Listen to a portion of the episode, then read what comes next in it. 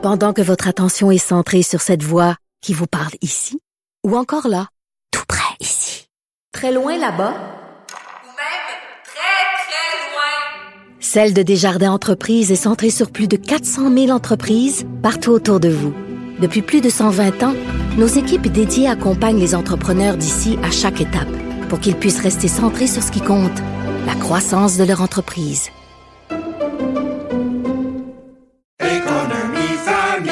Ici Ricardo. Et Émilie, marchand d'IGA. On a envie de vous inspirer à bien manger. À moins de 5 la portion. Suffit de repérer les produits valeurs sûres et de les cuisiner avec une de nos recettes. Les valeurs sûres, c'est bien pensé, hein? Bien sûr! Détails sur IGA.net.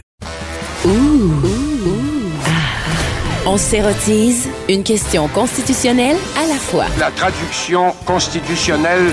La question constitutionnelle.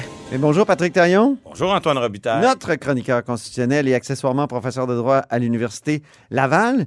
Aujourd'hui, tu veux nous entretenir de cette fameuse commission sur la vaccination obligatoire qui a eu, qui a eu lieu euh, la semaine passée. Décision de dernière minute un peu du gouvernement, mais euh, et puis, que- qu'en as-tu pensé? Un premier et très euh, débat sur un décret à venir dans cette crise. Hein, Ah. C'est très, très rare qu'on ait eu des débats parlementaires sur euh, tout ce régime d'urgence. Mais là, on l'a eu sur un décret, une intention qui est annoncée, mais le décret n'est pas encore euh, euh, en vigueur et pas encore accessible, j'oserais dire. Donc, euh, Intéressant. Et c'est aussi un débat qui, qui était une façon pour le gouvernement de rétro-pédaler. Hein. Ils avaient refusé tout débat sur le passeport vaccinal. Oui. Ça avait été très mal accueilli. C'est quand même une position assez radicale hein, d'être contre le fait de débattre de quelque chose. Et, euh, et là, au lieu de, de, de- de- une fois peinturés dans le coin sur leur position quant à l'absence de débat sur le passeport, ben, ils ont créé un véhicule, mais sur une autre mesure qui était celle de la vaccination obligatoire. Donc, habile, façon de, de corriger le tir. Puis aussi habile parce que on annonce une intention. Il y a du monde, il y a du personnel dans le secteur de la santé qui vont être appelés à, à montrer une preuve de vaccination ou qui ne pourront plus exercer certaines fonctions s'ils ne sont pas vaccinés.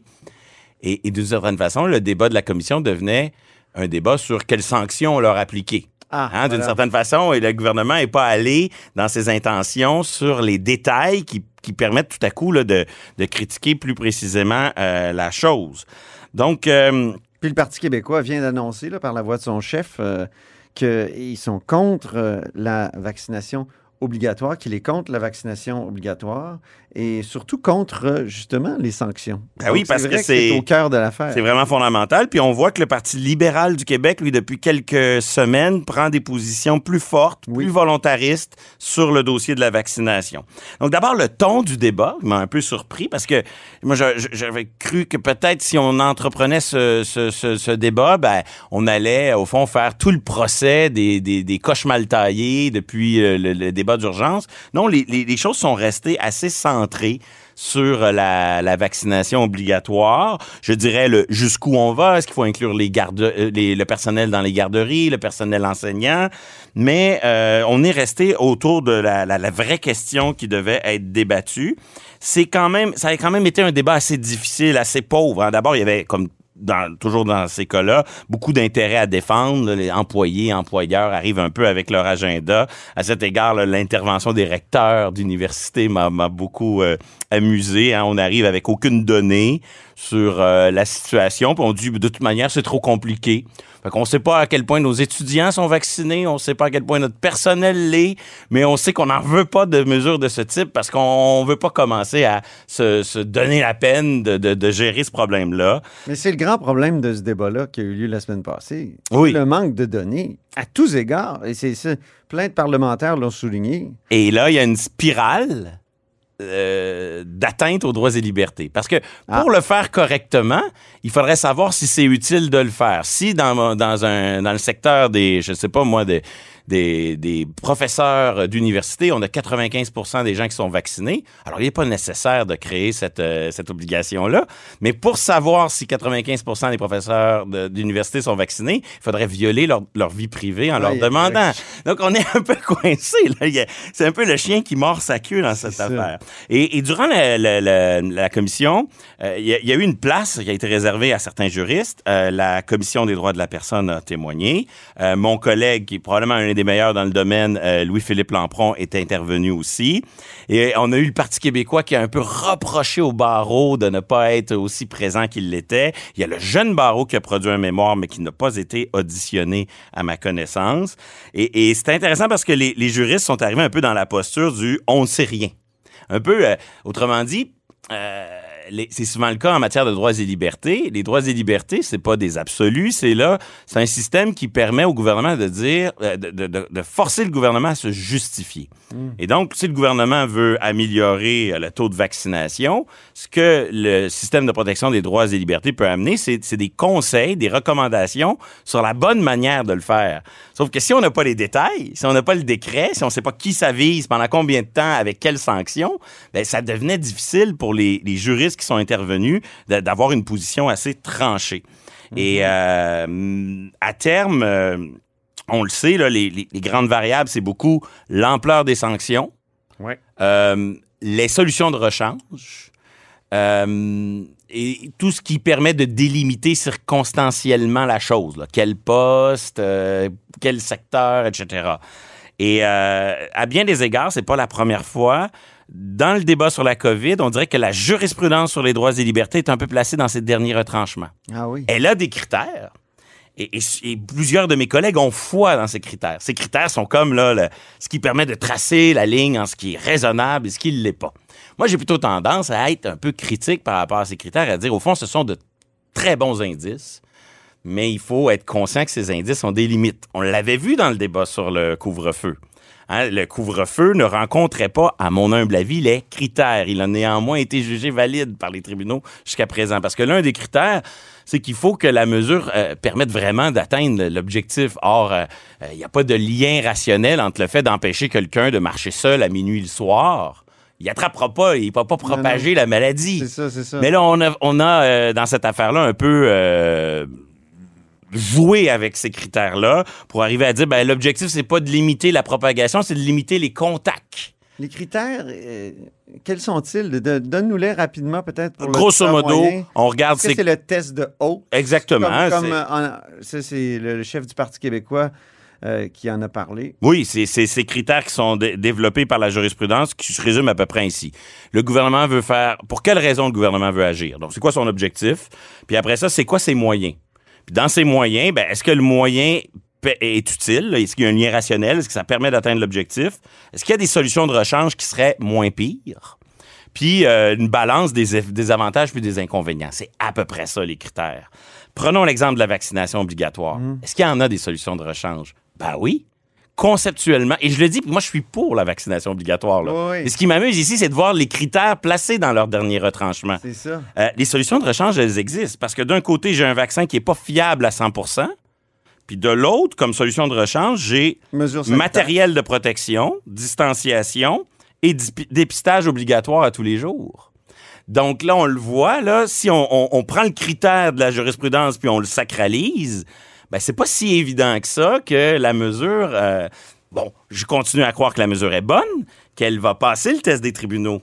Mais les tribunaux vont être obligés de, de marcher sur leur propre... Ils sont un peu dans leur dernier retranchement. Parenthèse, euh, est-ce que les parlementaires pourraient définir des critères, mettons un test de Mais- parallèle? Et, Ben- et- et pourquoi c'est les tribunaux? C'est une sorte, c'est une façon de légiférer, là, Oui. faire ce, ce- ce- ce- ce- et pourquoi c'est pas les parlementaires qui eux s'assoient et disent bon là, on va définir ce que c'est qu'une intervention euh, ou une limite aux, aux droits et libertés raisonnable. Ben, par exemple, dans, que je te dans- lance non, non, par- par- dans mais- le projet de loi 96, on modifie l'article 9.1 de la Charte québécoise et là, les, les parlementaires, s'ils l'adoptent, viennent dire que euh, la protection de la langue française, ou ils l'ont déjà fait avec la loi 21 pour la laïcité, ça, ça fait partie des, des motifs là, qui peuvent justifier euh, une, une action de l'État. Donc, oui, il y y, a moyen pour les, les parlementaires de le faire, mais trop souvent, il y a une tendance à dire que ça, le, le raisonnement justificatif, c'est strictement le monopole des tribunaux. Au contraire, c'est important que les législateurs soient conscients. Et ça a été un des grands apports de l'intervention de la Commission des droits de la personne et de Louis-Philippe Lampron vendredi Ah oui? dernier, que de les sensibiliser à ces critères-là, puis de les apprendre un peu, de,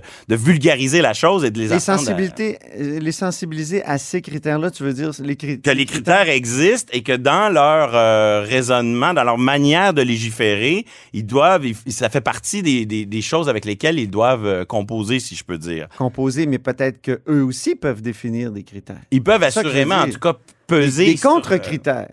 des contre-critères. J'ai l'impression qu'en matière, en ce qui concerne la charte canadienne, si les, les critères étaient trop en contradiction avec Ouais. la charte canadienne, on dirait automatiquement que ce n'est qu'une simple loi et que la charte est au-dessus, et donc ça ne marcherait pas. Mais il y a moyen de bâtir une argumentation. La loi est aussi une argumentation. Donc, il y a moyen d'aller un peu dans, dans cette direction. Sinon, personnellement, là, pour la conclure sur la, Oui. la, la- la commission, euh, ça fut un débat euh, constructif, mais je pense qu'il y a beaucoup de questions qui restent en suspens, qui n'étaient pas à l'ordre du jour et qui vont devenir assez importantes dans les prochaines semaines. Euh, on est centré sur le secteur de la santé parce que c'était ça le débat. Mais en vérité, là, c'est c'est fait, là, c'est lancé. Le secteur privé annonce de plus en plus qu'il va imposer la vaccination à ses employés. Air Transat, Air Canada, c'est fait. Vous allez me dire, c'est de compétence fédérale, c'est normal, c'est conforme aux intentions euh, du gouvernement Trudeau. Certes, là, mais de multiples employeurs se disent, ben là, les chers, chers collègues, si vous voulez revenir au bureau, il faut prouver que vous êtes va- vacciné. Soit. Mais il y en a là-dedans qui vont le faire à leur manière et à un moment donné euh, vont euh, imposer une obligation de vaccination sous peine de congédiement immédiat. Donc, il va, il va y avoir dans la manière de le faire, dans certains cas, une radicalité. Et moi, je trouve que les, les, les- le gouvernement euh, laisse beaucoup les employeurs euh, à eux-mêmes. Parce qu'au fond, la jurisprudence sur les exigences professionnelles justifiées, elle est très cas par cas, elle est difficile à lire. Euh, moi, je suis propriétaire d'un restaurant, je peux pas euh, par moi-même m'approprier toutes les subtilités Ah de ouais. cela. En début de crise, le gouvernement nous avait habitués à émettre par moment des souhaits, des recommandations, Hmm. des suggestions aux entreprises. Là, euh, sur ces questions de passeport de vaccination, il dit bon, vous êtes obligé d'utiliser le passeport dans telles circonstances, mais les autres, on vous donne aucune indication, on vous laisse faire.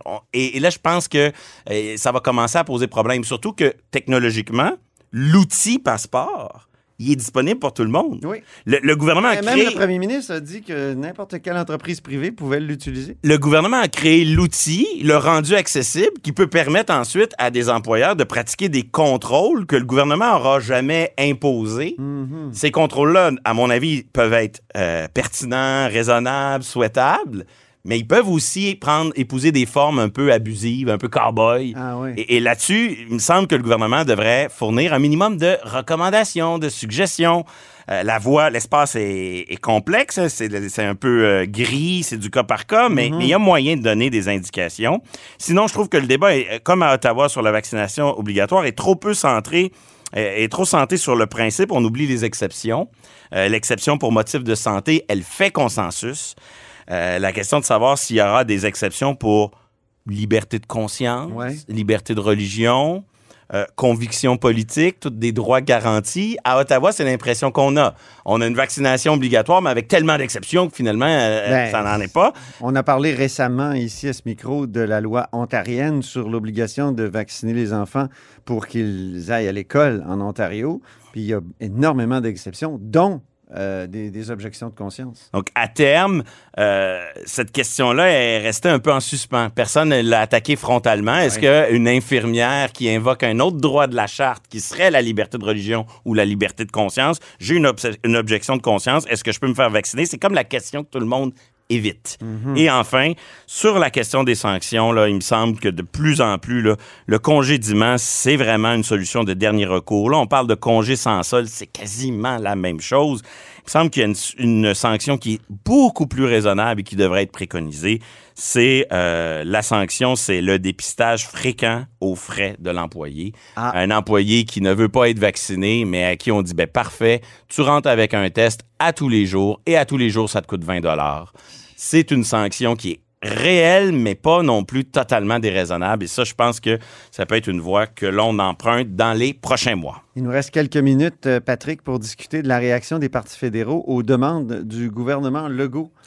Je me limite à un exemple, Oui. le fameux 6 milliards sur les garderies. Oui. Hein, on entend souvent là, des gens dire les chicanes de partage des compétences, là, on n'en a rien, on, a- on est tanné de ça. On veut qu'il y ait des l'important. services. Puis... On- on- on- oui, exactement. Si, si le fédéral veut aider en santé, en logement, en service Pourquoi de garde, ben, exactement. Mais là, on a le bel exemple. Le problème, c'est le jour où il veut plus aider. Oui, c'est ça. Et, et là, on se dit, ben, on a un gouvernement qui dit, moi, je vous donne 6 milliards. L'autre, l'autre arrive avec d'autres orientations. C'est-à-dire, les conservateurs disent, nous, on veut pas emprunter cette voie-là. Et là, tout à coup, des gouvernements qui- provinciaux qui se sont engagés à développer un service se voient soudainement privés d'argent. Fait que là, ce qui était au départ une aide devient euh, une, euh, une saignée, tout Mmh, c'est simplement. Et, et je pense Le que 6 ça- milliards, rappelons-le, c'est une entente euh, que le 5 août, François Legault et Justin Trudeau ont signé pour que le fédéral verse euh, 6 milliards pour en compensation pour le fait qu'il va créer un système de garderie dans le reste du Canada. Mais évidemment, au Québec, il y en a déjà un. Donc, Donc, euh, sous prétexte d'aider, on devrait toujours euh, saluer la chose. Or non, parce que euh, là où il y a de la, on culti- là où on cultive de la dépendance financière, il n'y a plus d'autonomie. Voilà. Et c'est vraiment en ça que ce genre de, de, de, de bonnes intentions finissent par miner profondément le fonctionnement du fédéralisme. l'enfer est pavé de bonnes intentions, même au Dominion. Merci beaucoup, cher Patrick. Merci Antoine. Je rappelle que Patrick Taillon est notre chroniqueur constitutionnel et accessoirement professeur de droit à l'Université Laval.